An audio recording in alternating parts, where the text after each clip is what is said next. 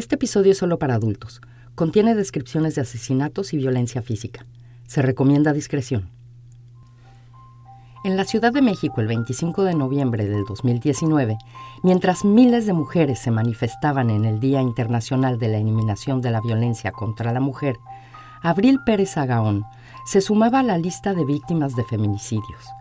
La población estaba indignada cuando supo la noticia pero esa indignación se convirtió en rabia al darse a conocer que meses antes, después de un intento fallido de acabar con la vida de Abril, el sistema de justicia mexicano había dejado libre al hombre que más tarde sería el autor intelectual de su asesinato. Las razones por las que había quedado libre eran una bofetada más para la dignidad de las mujeres. Yo soy Beatriz Maldonado y esto es Te cuento un crimen.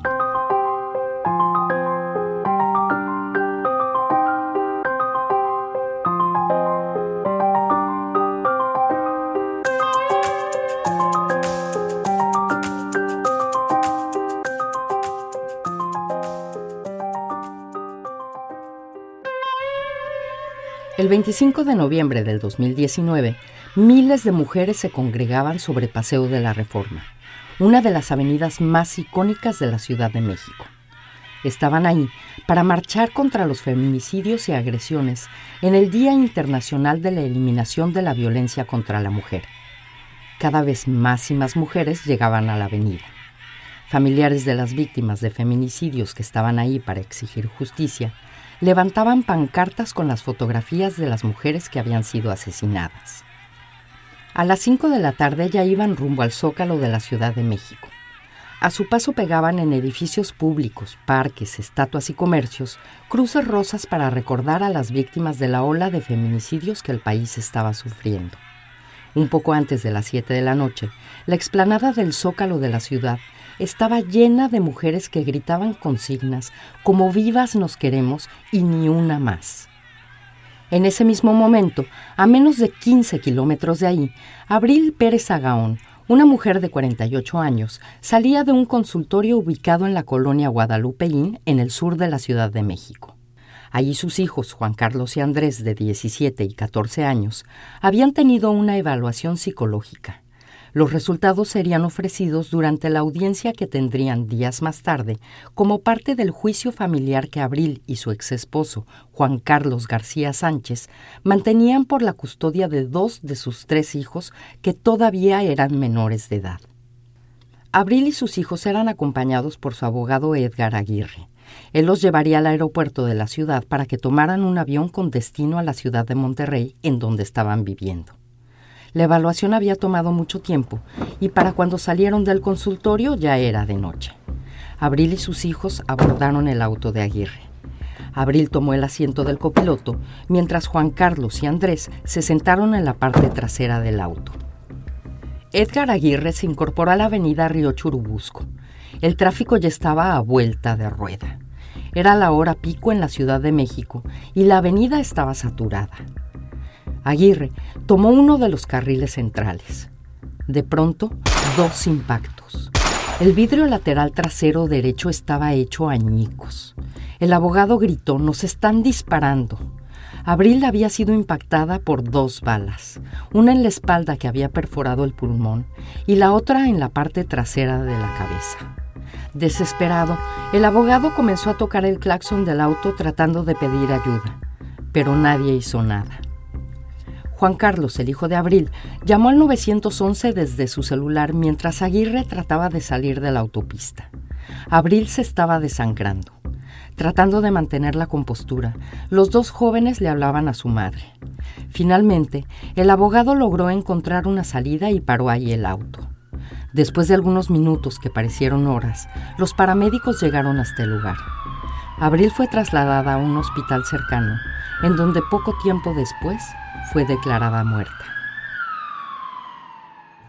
Meses después, Edgar Aguirre le diría a la reportera Tiffany Roberts en un programa especial de Noticieros Univisión que nunca olvidaría la última mirada de Abril después de haber sido impactada por las balas.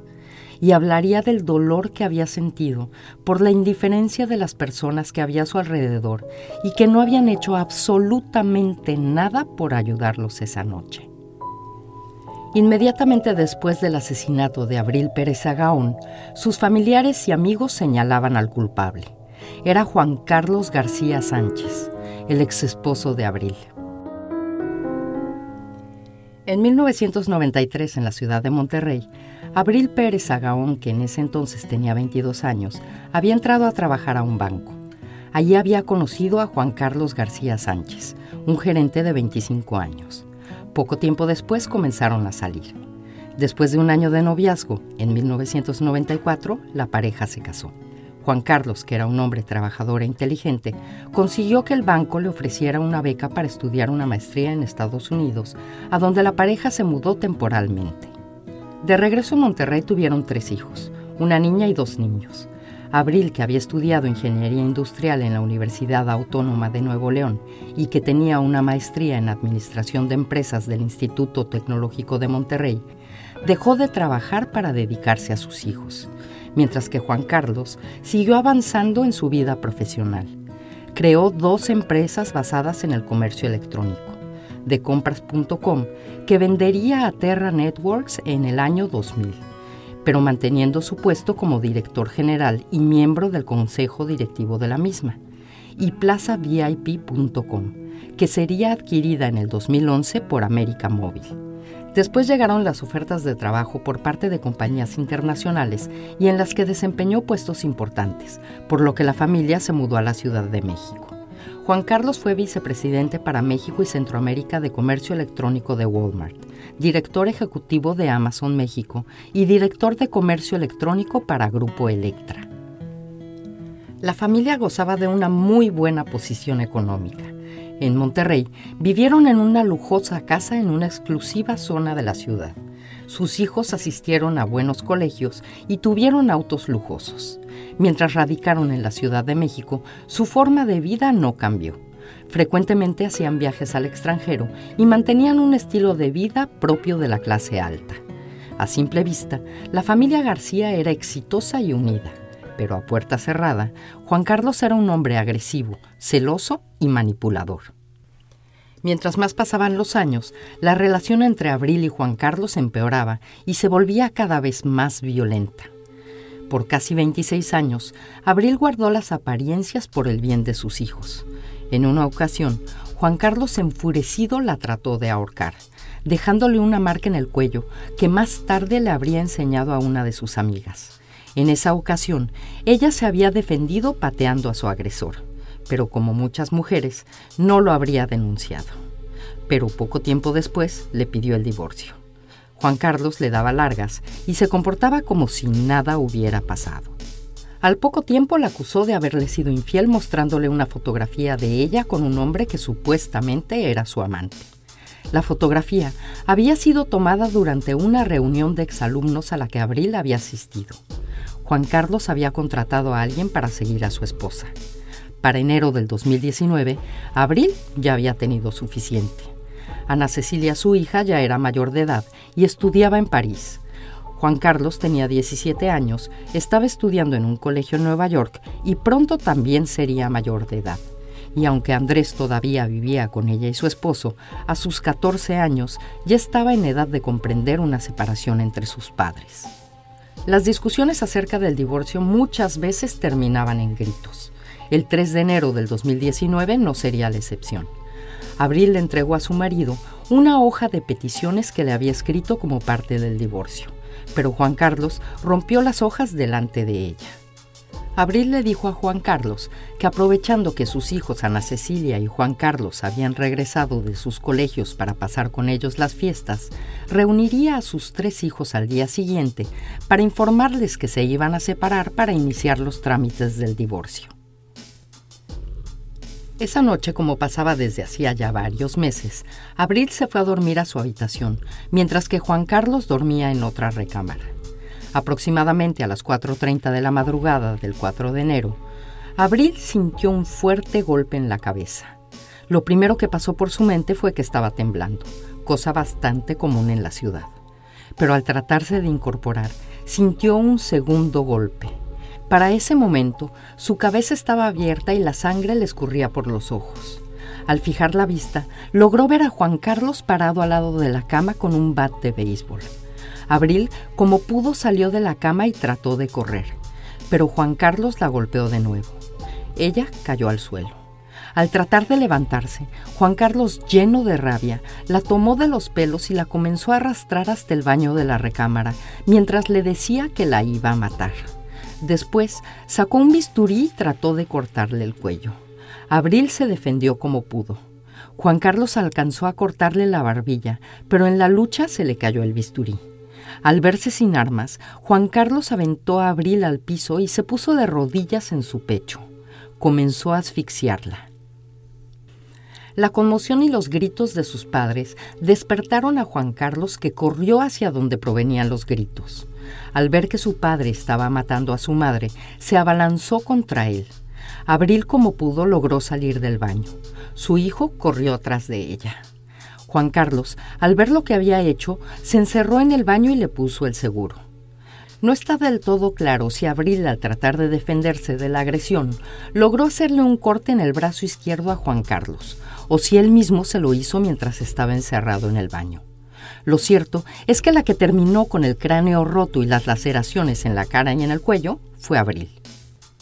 Mientras su esposa era trasladada a un hospital, Juan Carlos García Sánchez escribía tres tweets etiquetando a Abril. El primero solo decía, mi muerte. El segundo decía, me acuchilló y me mató, mi sangre por todos lados. Ese tuit venía acompañado de una foto de un brazo con un corte de aproximadamente 10 centímetros y otra del piso del baño con un charco de sangre en donde minutos antes él había intentado asesinar a su esposa. El último tuit decía, mi esposa me mató con su amante, pero antes me robó mi dinero y 26 años de mi vida. Después etiquetó a un amigo diciéndole que él estaba en el hospital. Ese tuit decía, ayúdame, estoy en el hospital. Por favor, saca a la luz la información. Muchas personas te van a atacar. No permitas que esto quede impune. Abril estuvo internada en el hospital por una semana. El ataque de Juan Carlos la dejó con fractura de cráneo y laceraciones en el cuello y barbilla. Una vez dada de alta, levantó una denuncia por intento de feminicidio. Presentó ante las autoridades exámenes médicos, fotografías, su declaración y el testimonio de su hijo Juan Carlos. Al mismo tiempo, Abril tramitó su divorcio y ganó la custodia de sus hijos. Temiendo por su seguridad, Abril se mudó a la ciudad de Monterrey de donde era originaria. Allí comenzó una nueva vida pero tenía que viajar frecuentemente a la Ciudad de México para seguir con las audiencias del caso de intento de feminicidio en contra de su ahora ex esposo. Para el 20 de septiembre de ese año, Abril demostró que había pruebas suficientes para que Juan Carlos García fuera detenido y trasladado al reclusorio oriente de la Ciudad de México como medida cautelar. Abril por fin estaba libre. Comenzó a buscar trabajo. Con sus estudios y buen trato, consiguió un cargo como consultora que pronto comenzaría a desempeñar. Pero la libertad que sentía pronto se apagaría cuando comenzó a darse cuenta de que estaba siendo seguida. Así lo declaró durante el proceso de su divorcio y en las audiencias del caso de intento de feminicidio. Dijo claramente que temía por su vida. Pero eso no le importó al juez Federico Mosco González, que en una revisión ordenada por los abogados de Juan Carlos García, demostrando su ineptitud en la jurisprudencia y poco sentido común, reclasificó el delito de feminicidio en grado de tentativa por el que Juan Carlos García era acusado a lesiones y violencia familiar. Sus argumentos, si Juan Carlos García realmente hubiera querido matar a Abril, lo hubiera hecho con el primer golpe que le dio con el bat y que un bat era un artículo para jugar, no un arma. Pero ¿qué más se puede esperar de una persona que desde el 2017 fue ratificado como juez por seis años más, sin ni siquiera haber acreditado el examen de actualización de su cargo, que era un requisito necesario para seguir siendo juez, y que estaba claramente escrito en el artículo 12 de la Ley Orgánica del Tribunal Superior de Justicia del Distrito Federal, y que estaba vigente en el 2019? Después de que el juez Federico Mosco González reclasificara el delito como lesiones y violencia familiar, el caso pasó al juzgado de lo familiar por considerarse un delito del orden común. Y aunque este cargo también acreditaba la cárcel preventiva, bastó con una apelación por parte de los abogados de Juan Carlos García para que el 8 de noviembre del 2019 el magistrado Héctor Jiménez López ordenara cambiar la medida cautelar y el juez Carlos Trujillo Rodríguez pusiera en libertad a Juan Carlos García, que tan solo pasó 59 días encarcelado por el intento de feminicidio de Abril López Agaón. Y en un país en donde un hombre puede intentar asesinar a su esposa y quedar libre después de pasar unas semanas en la cárcel, ese mismo hombre, que ya fue probado ante la justicia que es violento, también puede apelar por la custodia de sus hijos, que fue lo que Juan Carlos García hizo después de ser liberado. Esto obligaba a Abril a seguir teniendo que viajar a la Ciudad de México constantemente. Pero Juan Carlos aprovechó las pocas semanas que estuvo en la cárcel. Allí contactó a una red de asesinos a sueldo para mandar matar a su exesposa. En el mes de octubre del 2019, un poco más de un mes antes del asesinato de Abril, Juan Carlos García contactó a Aisha Jalil Castillo y le comunicó que quería ver a Abril muerta. Aisha Jalil a su vez contactó a Rodolfo Daniel Bandera Sandoval y le dijo que tenía un trabajo que quería ofrecerle, matar a Abril Pérez Agaón. El pago, el equivalente a un poco más de 6.500 dólares, de los cuales 1.500 serían para viáticos. El pago le sería dado por la novia de Juan Carlos García, ya que él seguía preso. El plan original era que el asesinato se cometiera en la ciudad de Monterrey. Después de aceptar, Rodolfo Banderas fue enlazado telefónicamente por Aisha Jalil con Juan Carlos García, que le dijo que podría cometer el asesinato en el fraccionamiento en donde vivía Abril, en el gimnasio al que iba regularmente o en el colegio al que asistía su hijo. Rodolfo Banderas viajó dos veces a la ciudad de Monterrey. En su primer viaje entre el 20 y el 21 de octubre del 2019, siguiendo las instrucciones de Juan Carlos García, fue a ver a un hombre que le entregó un revólver Smith Wesson calibre 38, el arma que utilizaría para matar a Abril. El arma fue enviada por paquetería para que no fuera detectada en el aeropuerto. Banderas haría un segundo viaje para cometer el asesinato pero no pudo localizar a Abril y regresó a la Ciudad de México. Días más tarde, los abogados de Juan Carlos pidieron que psicólogos analizaran a los hijos de Abril para averiguar si ella los estaba poniendo en su contra, por lo que Abril tuvo que viajar a la Ciudad de México desde Monterrey con sus hijos una vez más. Juan Carlos García se comunicó con Rodolfo Banderas, le dio la fecha y la ubicación del consultorio en el que Abril se encontraría con sus hijos, así como los datos del auto del abogado de Abril y le dijo que le pagaría el equivalente a 2.500 dólares como bono si cometía el asesinato esa misma noche, porque quería evitar a toda costa que Abril se presentara a la siguiente audiencia del proceso que seguía en su contra. Le advirtió que no fuera a disparar como loco, porque sus hijos irían en el auto con su madre.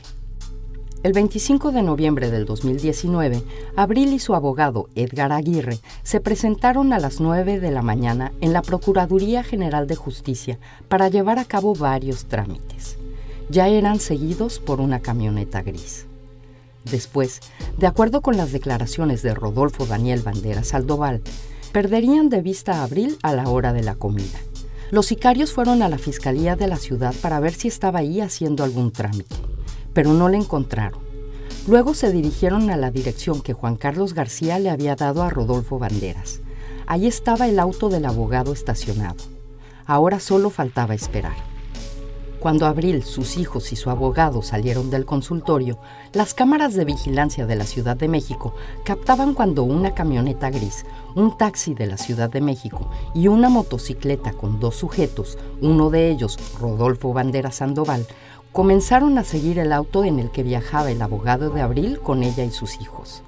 Ya casi para entrar a la avenida Río Churubusco, el taxi rebasó a la camioneta y al auto del abogado con Abril en el asiento del copiloto y sus hijos en la parte de atrás. Al entrar a la avenida Río Churubusco, el auto del abogado quedó entre el taxi y la camioneta, dejando al auto atrapado entre los dos otros autos en caso de que intentara huir. Los tres autos se encontraban en el carril central de la avenida.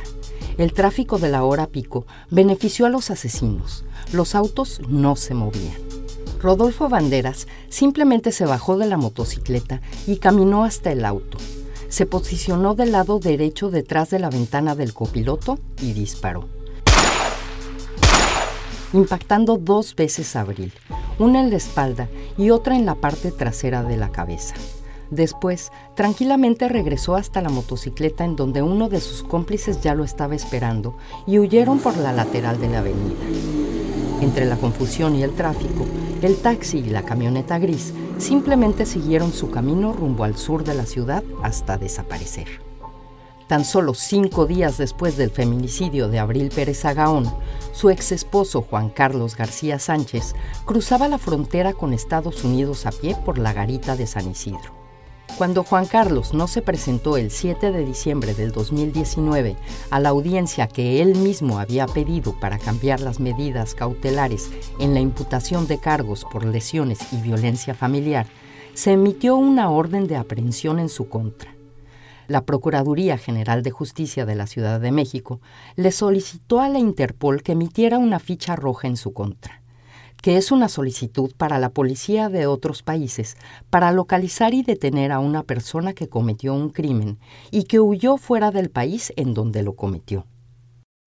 Nueve días después, el 16 de diciembre, Juan Carlos García tuvo la desfachatez de mandar una carta dirigida a la jefa de gobierno y al fiscal de justicia de la Ciudad de México, en la que negaba haber golpeado a Abril con un bat de béisbol en la madrugada del 4 de enero y la acusaba de haberlo atacado con un cuchillo.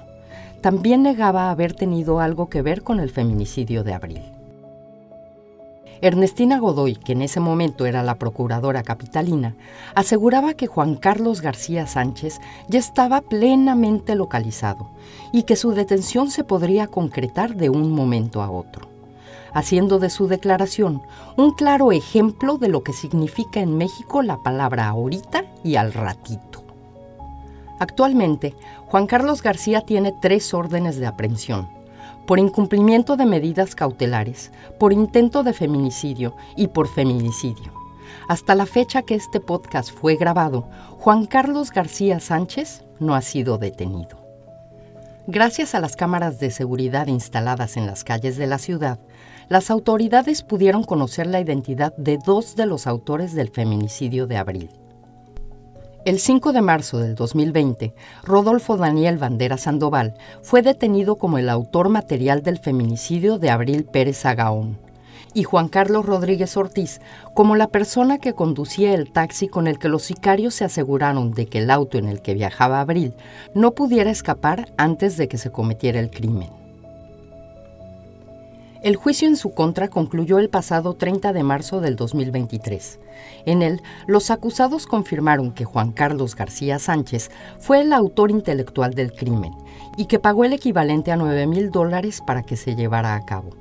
El próximo 28 de abril se llevará a cabo la audiencia de alegatos de clausura y se dará a conocer la fecha de la lectura de sus sentencias. Durante el 2020 y 2021, por medio de la intervención de celulares y otros métodos de investigación, siete personas fueron detenidas con relación al asesinato de Abril. Esas personas son Armando Vicente Rodríguez, alias El Amado, Aisha Jalil Castillo, alias La Güera o La Madrina, Juan Carlos Maldonado Amador, alias Juan Balta, que es el líder y fundador de la Unión Tepito, una banda de delincuentes que opera en la Ciudad de México. Óscar Luna Hernández, alias El Oso. Alejandro Neri Ortiz, alias El Carnal. Graciela Alicia Flores Valdés y Maybelline Montiel Moreno. Los procesos judiciales en contra de estas personas siguen activos, por lo que las autoridades no han dado a conocer cuál fue la participación exacta de cada uno de ellos en el asesinato de Abril serán juzgados por el delito de feminicidio y asociación delictuosa. Pocos días después del asesinato de Abril Pérez Agaón, se dio a conocer que no era la primera vez que el juez Federico Mosco González favorecía a acusados de algún tipo de violencia en contra de las mujeres. Un año antes de que se reclasificara el delito de feminicidio en grado de tentativa a lesiones y violencia familiar, cuando Juan Carlos García había atacado con un bat a Abril Pérez Agaón, un médico nefrólogo de 45 años que trabajaba en el Instituto Mexicano del Seguro Social y en el Hospital General de Iztapalapa fue acusado de violar a una paciente con insuficiencia renal terminal de 21 años. El médico había amenazado a la joven con dejar de darle las hemodiálisis que la mantenían viva si lo denunciaba. Pero la joven lo denunció. El médico fue detenido y trasladado al reclusorio preventivo varonil Oriente. Pero una vez más, demostrando su poco sentido común, el juez Federico Mosco González, a pesar de que había pruebas suficientes para probar el delito, determinó que no había elementos suficientes para llevar a juicio al médico. El médico quedó libre para seguramente seguir violando a sus pacientes. El juez Federico Mosco González fue suspendido en noviembre del 2019 para ser investigado por posible corrupción al fallar que se reclasificara el delito de Juan Carlos García Sánchez. Fue destituido de su cargo definitivamente en marzo del 2021. El boletín electrónico emitido por el gobierno de la Ciudad de México anunciaba triunfante el 25 de marzo del 2021 que cesaba de sus funciones al juez Federico Mosco García por no haber llevado el caso de Abril Pérez Agaón bajo perspectiva de género, con la visión que se impulsa en la Ciudad de México en favor de los derechos de las mujeres. Lo que el boletín omitió fue que a pesar de sus antecedentes, el sexto tribunal colegiado en materia administrativa había señalado que el juez Federico Mosco González tenía derecho a un mínimo de substancia, según la ley marcada por la Suprema Corte de Justicia de la Nación, para el caso de jueces federales que han sido suspendidos por cuestiones disciplinarias. En otras palabras, que el juez tuvo el derecho a que se le siguiera pagando el 30% de su sueldo desde que fue suspendido en noviembre del 2019 y hasta que fue cesado en el 2021. Aquí lo que hay que preguntarse es en dónde quedaron los derechos de Abril cuando pidió ayuda a las autoridades porque temía por su vida. ¿Dónde quedó su derecho de vivir sin tener que cuidarse las espaldas cada vez que salía a la calle? ¿Dónde quedó su derecho de criar a sus hijos y verlos convertirse en adultos? ¿Dónde quedaron los derechos del 95% de las mujeres que se arriesgan a denunciar algún tipo de violencia, como son la violación, el acoso sexual o maltrato físico, y que sus casos se quedan en agencias del Ministerio Público como indagatorias que siguen su curso? Casos que quedan archivados o que sus casos simplemente son subestimados por parte de las autoridades que ven a las víctimas como mujeres que seguramente buscan atención o algún tipo de revancha en contra de los hombres que las violentan y exageran los hechos que denuncian.